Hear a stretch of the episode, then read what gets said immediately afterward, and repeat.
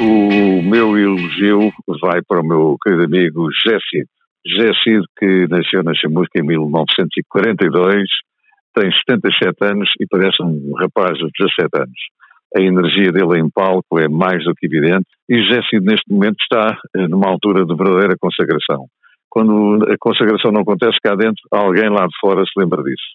Isto porque o José Cid, como toda a gente sabe, eh, teve agora o galardão que irá receber só em novembro do, do Grammy de Carreira e de Excelência, o Grammy Latino, que só foi atribuído até agora para já um outro português, ao Carlos do Carmo, como sabe, e também uh, uh, ao Mara Portuondo, à cubana, e à John Baez, a cantora americana. Ora bem, uh, do José Cid, que posso dizer é que eu conheço desde o tempo em que ele veio para Lisboa para, se formar como professor de Educação Física e depois nos primeiros tempos do Quarteto 1111.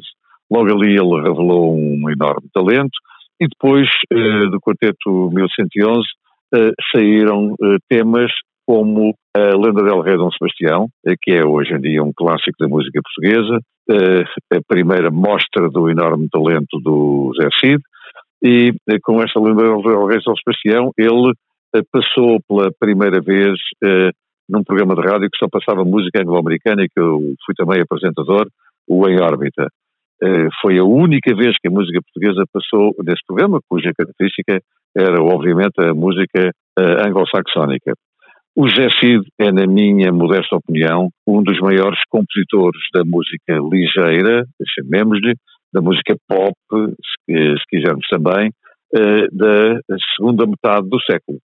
Eu já me estou a referir segunda metade do século XX e também com passagem para o século XXI.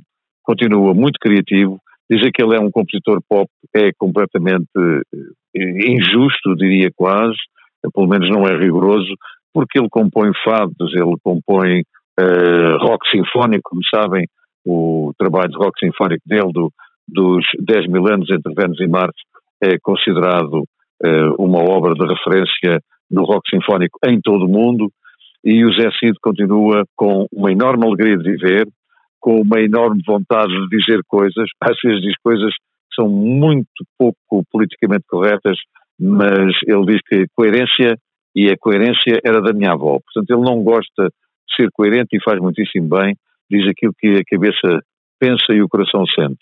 Sou um grande amigo do Zé Cid, estive com ele em gravações em Inglaterra no tempo dos Green Windows e desejo sinceramente que ele continue a fazer como fez neste mês de agosto passado, 15 concertos, nunca com menos de duas horas, 15 concertos num mês. Significa que temos que ter José Cid para muitos e bons anos. Um grande abraço para ele.